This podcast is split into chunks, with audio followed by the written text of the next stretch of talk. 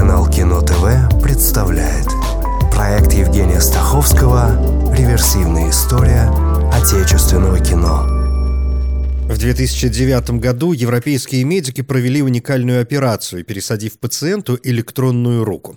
Протез оснащен датчиками, которые получают нервные импульсы и передают ощущения в мозг.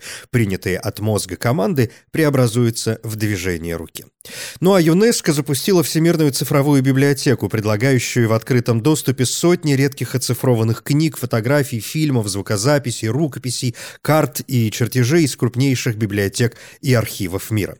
В самом начале года, 15 января, на реке Гудзон в Нью-Йорке совершил аварийную посадку пассажирский авиалайнер Airbus 320, у которого после столкновения со стаей гусей на высоте 800 метров отказали оба двигателя. За штурвалом был пилот Чесли Саленбергер. Все 155 пассажиров и члены экипажа были спасены. 8 сентября 2016 года на экраны вышел основанный на этой истории и снятый Клинтом Иствудом фильм «Чудо на Гудзоне». Командира Чесли Саленбергера сыграл Том Хэнкс. И вот теперь, пожалуй, кино. Год 2009. Сразу четыре отечественные картины оказались в итоговой десятке лидеров российского проката. Но из них я бы обратил внимание только на две. Ну окей, на три невозможно обойти «Золотой орел» Богдану Ступке за роль в фильме «Тарас Бульба», но больше там смотреть не на что, ни частями, ни в целом, так что перевернули страницу. Два главных фильма года, по мнению массового зрителя, «Обитаемый остров» и «Черная молния». «Обитаемый остров» Федор Бондарчук ставил на основе одноименного романа братьев Стругацких. Из-за большой продолжительности фильма он был разделен на две части. Это история земного космонавта Максима, который совершает вынужденную посадку на планету Саракш, где правит милитаристская диктатура, использующая системы промывания мозгов. Покорность населения обеспечивают башни, действующие как устройство контроля над разумом. Большинство людей испытывают патриотический угар, тогда как меньшинство способно сопротивляться. И в целом антиутопический сюжет строится на приключениях Максима в этой системе. Обитаемый остров — это, конечно, аллюзия и на Советский Союз и на современную Россию, причем в 2009 году мы еще не знали, насколько далеко уведут нас Стругацкие. Вот эта система башен, она... Я когда ребенком был, я уже на стройке надрывался. Мы все надрывали, чтобы систему защиты протянуть. И башни... Башни остановили войну МАП. Ну, то есть, неизвестные отцы остановили войну при помощи башен, когда пришли к власти. Если их не будет, какой-нибудь пандея нас две минуты разбомбят. А мутанты придут и дожрут то, что останется. А выродки, выродки эти башни взрывают за деньги. За грязную хантийскую бумагу, продажная мразь. Бондарчук сказал, что фильм можно считать пропагандой, но это пропаганда против тоталитаризма. Наибольшее внимание привлек к себе исполнитель главной роли Василий Степанов, для которого «Обитаемый остров» стал первой киноработой, а по сути единственный. Он, конечно, снимался еще совсем немного, и говорить тут, в общем, не о чем. В Степанова после «Острова» влюбились приблизительно все, на него обрушилась сумасшедшая популярность. Даже Борис Стругацкий сказал, что Степанов большой молодец, и, цитирую, «Максим Камерер такой, как мы его представляли». Но актер ко всему этому, видимо, оказался не готов, да и съемки были тяжелыми. У Степанова развелась депрессия, серьезных предложений на роли не поступало, денег практически не было. Он разочаровался в кино, жил с мамой в бедности. В 2017 году выпал из окна третьего этажа. Официальная версия пытался достать кошку, смешивается с подозрением на попытку суицида. Степанова отправили в психоневрологический диспансер, а в 2019 году ему поставили диагноз шизофрения. Очень Жаль. К слову, у Степанова были проблемы с речью, и в «Обитаемом острове» его персонажа озвучивает Максим Матвеев. А почему истинное назначение башен скрывают от рядовых подпольщиков? Ну, потому что большинство в штабе надеется захватить власть и использовать башни по-старому, но для других целей. Для каких? Других. «Черная молния» Александра Войтинского и Дмитрия Киселева, в отличие от «Обитаемого острова», поставлена все же на оригинальном материале. Ну, то есть, например, у DC Comics есть такой персонаж, но тут другая история, хоть и супергеройская. И если она что и напоминает, то скорее Человека-паука с известными поправками. И в комиксах это все же человек, а тут в первую очередь автомобиль «Волга ГАЗ-21», который главному герою подарил подарили родители.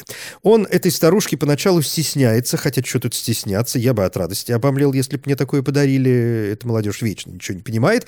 В общем, он стесняется, пока не выясняется, что его машина обладает массой суперсвойств. Например, она может летать.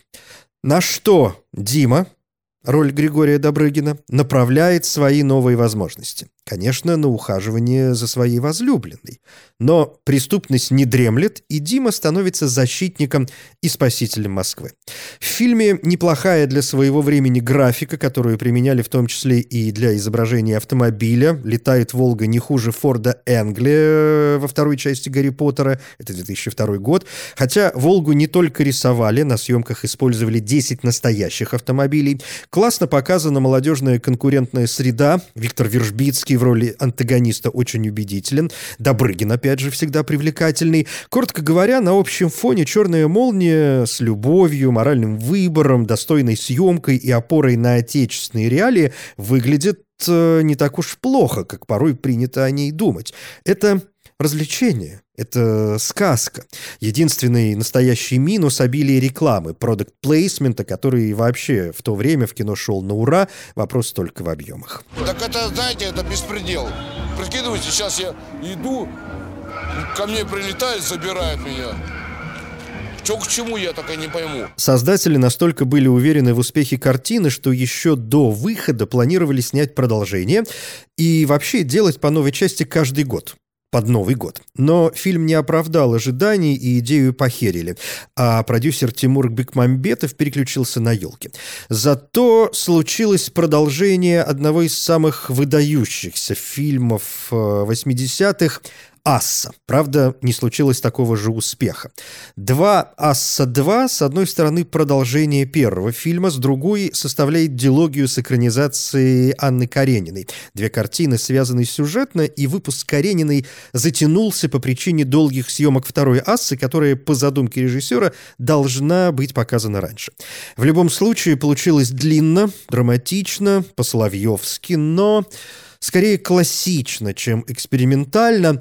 Для сравнения всегда интересно посмотреть хотя бы Каренину, но по мне хороших экранизаций романа есть только приблизительно одна с Гретой Гарбо 1935 года. Вы откажетесь от своих прав на Сергея, потому что мой долг избавить его от вашего влияния. Вы говорите это, зная, что я на это не пойду. Я не могу жить без моего ребенка. Оставить его было бы подло и низко. Я не могу этого сделать, и вы это знаете. Вторую Ассу и Каренину, среди прочего, показали в рамках спецпрограммы на фестивале «Кинотавр». Не могу сказать, что в этом году «Кинотавр» был супер, но смело можно смотреть э, «Сумасшедшую помощь», где герой встречает мужика, который немного не в себе, хотя они все там немного не в себе. «Кислород» — музыкальный эксперимент, такой экранизированный сторителлинг, вариация на религиозные темы, призванные сложиться в одно повествование. Приз Ивану Вырыпаеву за режиссуру. «Сынок», где отец-одиночка, прекрасная роль Виктора Сухорукова, воспитывает сына и, видимо, перегибает с опекой, что выливается в драму. Было бы еще лучше, если бы весь фильм выдержали в духе макюментари и сделали такого американского вандала. Ну, а так смесь художественного и псевдодока, и дока, но очень интригует. Фильм «Я» о парне, который симулирует сумасшествие, пытаясь откосить от армии. Сценарий то ли в духе Эдгара Берроуза, то ли Джека Керуака. Анна Михалкова играет главврача психбольницы. Здесь явное влияние сестры Милдред Рэтчет, героини романа Кена Кизи и фильма Милоша Формана «Пролетая над гнездом кукушки». Артур Смольянинов, который в 2023 году будет внесен правительством Российской Федерации в список иностранных агентов, выглядит как Сид Вишес, вышедший из фильма «Трейнспоттинг», но тоже в открытую прямым текстом примеряет на себя роль Джека Николсона из «Кукушки». Я может быть, один из лучших фильмов года, учитывая, что фильмы про психушку часто лишь метафора жизни за пределами клиники. И обитатели, с позволения сказать, дурдома, не более чем разные слои общества. Отмечу и отличную роль Алексея Горбунова. Плюс награда Дмитрию Яшанкову за лучшую операторскую работу. Да, да, да, да, да, не, не, не, не, не, не, не. Зиму я, сука, не люблю. Зимой, малой, мы в натуре, что шпалы, как ветки черные, вдоль дороги стекают. А весной хуяк и зелень. Не, малой, Зима не мазь. Приз за лучшую мужскую роль получил Борис Каморзин с фильмом «Сказка про темноту» Николая Хамерики о женщине, которая пытается разобраться со своим одиночеством. Фильм был представлен еще и в программе «Особый взгляд» Канского кинофестиваля. Приз за лучшую женскую роль достался Яне Трояновой, хотя у нее были очень серьезные соперники, и теперь точно понятно, что это была самая трудная номинация смотра. Награды абсолютно заслуживает получившая в итоге Нику Светлана Крючкова, гениально сыгравшая бабушку в картине Сергея Снежкина «Похороните меня за плинтусом» по автобиографической повести Павла Санаева, отпрыска знаменитой актерской семьи. Санаев посвятил книгу своему отчиму, народному артисту СССР Ролану Быкову, а фильм Снежкина не то что экранизация, скорее сжатая версия. Это история о взаимоотношениях отношениях внука и бабушки, которая окружила внука, роль чудесного Саши Дробитько, гиперопекой, при этом постоянно обвиняя его, а, впрочем, и всех окружающих в том, что они испортили ей жизнь. Гад! Так издеваться! Так кровь пить из! Матери твоей всю жизнь толдычила, учись, будь независимой. Сколько тебе толдычу, все впустую. Ты такой же будешь, как она, таким же дерьмом, зависимым. Ты будешь заниматься. Ненавистный подлец, будешь учиться, учиться. О! О! О! О! Приза заслуживает и Наталья Негода, много лет не снимавшаяся в кино и, можно сказать, триумфально вернувшаяся, создав свой второй значимый образ после фильма 1988 года «Маленькая Вера». После «Веры» в 89-м были еще в городе Сочи «Темные ночи», но это добро пожаловать в соответствующую главу. И вот спустя 20 лет в фильме Алексея Мизгирева «Бубен-барабан» Негода играет живущую в шахтерском городке библиотекаршу, которая общается, в общем, только с одной подругой и коллегой по работе. Это совсем молодая в кинематографическом смысле Елена Лядова. И есть ощущение, что Лядова у Негоды именно в этом фильме что-то переняла для своих будущих ролей. В какой-то момент героиня знакомится с морским офицером, и жизнь приобретает иной оборот. Если через три дня не расплатитесь, Серов Дмитрий будет исключен из библиотеки. Исключайте. Ваше право. Вам самим на свои же деньги придется покупать необходимую для школьной программы литературу. А может быть, деньги вымогаете? Библиотекарша. А туда же. Наталья Негода стала обладательницей премии «Золотой орел», то есть э, все остались не в накладе. Ника у Крючковой, «Орел» у Негоды, кинотавр у Трояновой. С фильмом «Волчок», получившим и приз за сценарий, и главную награду. «Волчок» — столь же жестокое, сколь красивое кино. Психологическая семейная драма Василия Сигарева рассказывает о взаимоотношениях матери и дочери, причем дочь первые годы жила без матери, та была в тюрьме, и уже выйдя, подарила дочери игрушку, волчок, который, среди прочего, может выступать как вообще символ жизни. Вот это бесконечное верчение, а потом бац и все. И это все не обязательно означает смерть, хотя и ее тоже. Описывать Волчка без спойлеров очень трудно, и если возникает ощущение, что волчок — это не игрушка, а сам ребенок, звереныш, Маугли, то это ощущение тоже не случайно. Сигарев рассказывал, что именно Троянова, с которой он тогда состоял в отношениях, больше всего работала с этой историей, и, глядя на ее роль, и правда становится понятно, кто тут главный. В интервью актриса рассказывала, что всю жизнь страдала от недостатка внимания и любви со стороны матери, которая занималась своими делами. Может быть, вот это очень личное и породило совершенно блестящую, э, буквально раздирающую на части роль.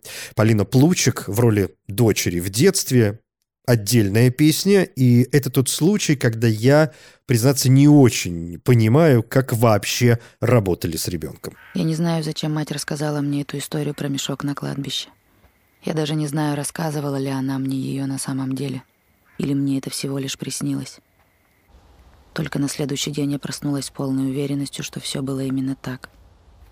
И я пошла на кладбище. Мне хотелось там что-то найти. Не знаю, что именно. Может быть, себя. Открытие и закрытие кинотавра в 2009 году выглядит закольцованным. На открытии показали альманах «Короткое замыкание», который участвовал и в программе «Горизонт» и Венецианского фестиваля. «Короткое замыкание» — это пять новелл, пяти разных режиссеров, Петра Буслова, Ивана Вырыпаева, Алексея Германа-младшего, Кирилла Серебренникова и Бориса Хлебникова. И в отличие от многих других альманахов, разница в стиле очень заметна. Можно было бы даже поиграть в угадайку, но там все по полкам. Не сомневаюсь, что каждый в состоянии выбрать для себя и любимую зарисовку, если захочется. На закрытии показали тоже альманах, но из четырех новелл. То есть э, всего их тоже пять, но последняя не вошла в киноверсию и стала бонусом для выпуска на DVD. Кош «Кошечка», так называется фильм, это не разные режиссеры, а один, Григорий Константинопольский, и в каждой новелле один герой. По сути, это моноспектакли. Наиболее удачной и ушедшей в народ как самостоятельное произведение стала первая история «Бешеная балерина» в исполнении Михаила Ефремова. Я захожу в магазин, но я не покупаю дешевую барматель никогда. На 3000 рублей я покупаю дорогой французский коньяк бисквит VCOP. Я буду пить его по чуть-чуть. Целый месяц. До следующей пенсии. Практически бенефис Ефремов устроил и на фестивале «Окно в Европу». Там тоже показали кошечку, и Ефремову дали приз за лучшее исполнение мужской роли. Но я хочу вспомнить картину «Как раки» Ильи Демичева. Ефремов играет чиновника, который влюбляется в продавщицу и понеслась. Это прекрасное актерское кино, начинающееся как комедия, но это ненадолго. Среди прочих картин я бы отметил «Верую» Лидии Бобровой, поставленную по рассказам Василия Шукшина. Это такие философские зарисовки, в которых половина дела, конечно, шукшинский текст, но и антураж не подвел. В программе «Выборгский счет» представили драму Веры Глаголевой «Одна война» с очень морально, да и государственно сложной темой. Пять женщин на острове родили детей от немецких оккупантов. И теперь надо решать их судьбу. Непростым получился и псевдодок Павла Бардина «Россия-88» о культуре скинхедов. «Россия-88» — это название неонацистской группировки, но неонацизм начал терять популярность, и главарь, отличная на всю отдачу роль Петра Федорова, решает снять документальный пропагандистский фильм о жизни и идеях банды. Картину хотели внести в список экстремистских материалов, и в 2016 году на Нарьян-Марский суд выдал такое решение, но в тот же день Генпрокуратура повелела исключить фильм из реестра запрещенной информации, мол, на экстремизм там тянет только один фрагмент, вырезанный из фильма и распространяемый вне сюжета, а в самом фильме нет пропаганды нацистской идеологии. У них есть работа. А теперь вопрос на троечку. Почему в столице нашей великой родины не варят щи и не дают работу русским, а? А? Вот она белокаменная, смотри. Салям алейкум! Победителем основного конкурса фестиваля «Окно в Европу» стал фильм «Полторы комнаты» или «Сентиментальное путешествие на родину» режиссер Андрей Хржановский. Фильм посвящен Иосифу Бродскому и основан на его произведениях. Это не биография поэта, скорее фантазия на тему. Алиса Фрейндлих и Сергей Юрский играют родителей Бродского, а еще есть Светлана Крючкова в роли Ахматовой. «Полторы комнаты» стали главным фильмом и на премии Ника плюс призы за режиссуру и сценарий. А Нику за лучший фильм стран СНГ и Балтии снова получила Кира Муратова. На сей раз за мелодию для шарманки, где малолетние брат и сестра после смерти матери отправляются в большой город на поиски своих разных отцов и, по сути, встречают э, очень разных людей, хочется сказать, хороших и плохих, но вообще преследует вопрос, встретится ли им хоть один хороший человек. Это совершенно гениальная святочная работа с Олегом Табаковым, Ниной Руслановой, Ренатой Литвиновой, а Лена Костюк, сколько ей там лет, 11-12, получила награду за лучшую женскую роль Московского кинофестиваля. Он ведь мой отец, но не твой. А кто он мне? Никто. Как это может быть, если ты мне сестра, а он твой отец? Он первый муж нашей мамы. Тебя тогда еще на свете не было, понимаешь? А когда ты родился, он же мужем не был, понимаешь? Не был. Значит, это называется как-то по-другому. Может быть. Ну, может быть, есть какие-то неизвестные понятия, как, как Шурин, или внучатый племянник, или свояченица. Может быть, он тебе какой-нибудь внучатый свояченик. Внучатый бабушка, ха-ха-ха. Мелодия для шарманки Киры Муратовой запросто могла бы стать победителем Московского кинофестиваля, но были серьезные конкуренты, в том числе российские. Это во вторую очередь мистическая комедия «Чудо» Александра Прошкина, получившего спецприз жюри. По сюжету в 50-е годы 20 -го века одна девушка буквально застывает на одном месте и превращается в какую-то неподвижную статую. Картина основана на легенде, знаменитом «Стоянии Зои». Это довольно обширная история, но если коротко, то 31 декабря 1955 года в Самаре, тогда этот город назывался Куйбышев, девушка Зоя сняла со стены икону святого Николая и, прижав ее к груди, стала с ней танцевать. При этом она вроде как произнесла что-то вроде «Раз нет моего Николая, ну, то есть возлюбленного, я буду танцевать с Николаем Чудотворцем». Ее пытались остановить, но она сказала, если есть Бог, пусть накажет меня. И, совершив всего один круг с иконой, она остановилась и застыла. С места ее сдвинуть никто не смог, да и икону из рук высвободить оказалось невозможно. Так Зоя и простояла 128 дней. Ну и, как положено, врачи, журналисты, любопытные, фильм получился что надо. Разведусь я с тобой, Коля. Причина? Во-первых, ты не пропускаешь ни одной юбки. Ну, это мы уже слышали. Во-вторых? Жить с атеистом – мука. Первая очередь ММКФ, главный приз, драма «Петя по дороге в Царствие Небесное» Николая Достоля. Тут тоже 50-е годы 20 -го века, но уже не Куйбышев, а Кандалакша Мурманской области.